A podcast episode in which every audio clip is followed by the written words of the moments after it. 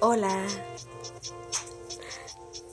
La innovación también puede ser en cadena.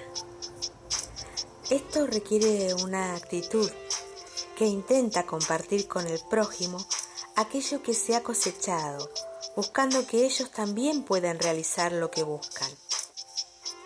El otro es un igual. Esto implica saberse igual, siendo diferente.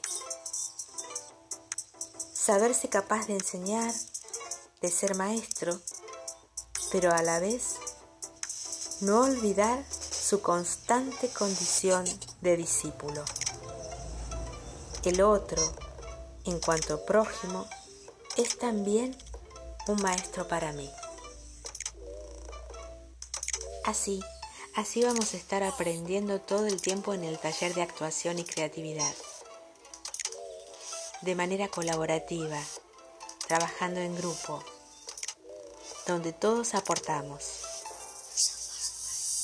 Te espero en el TMC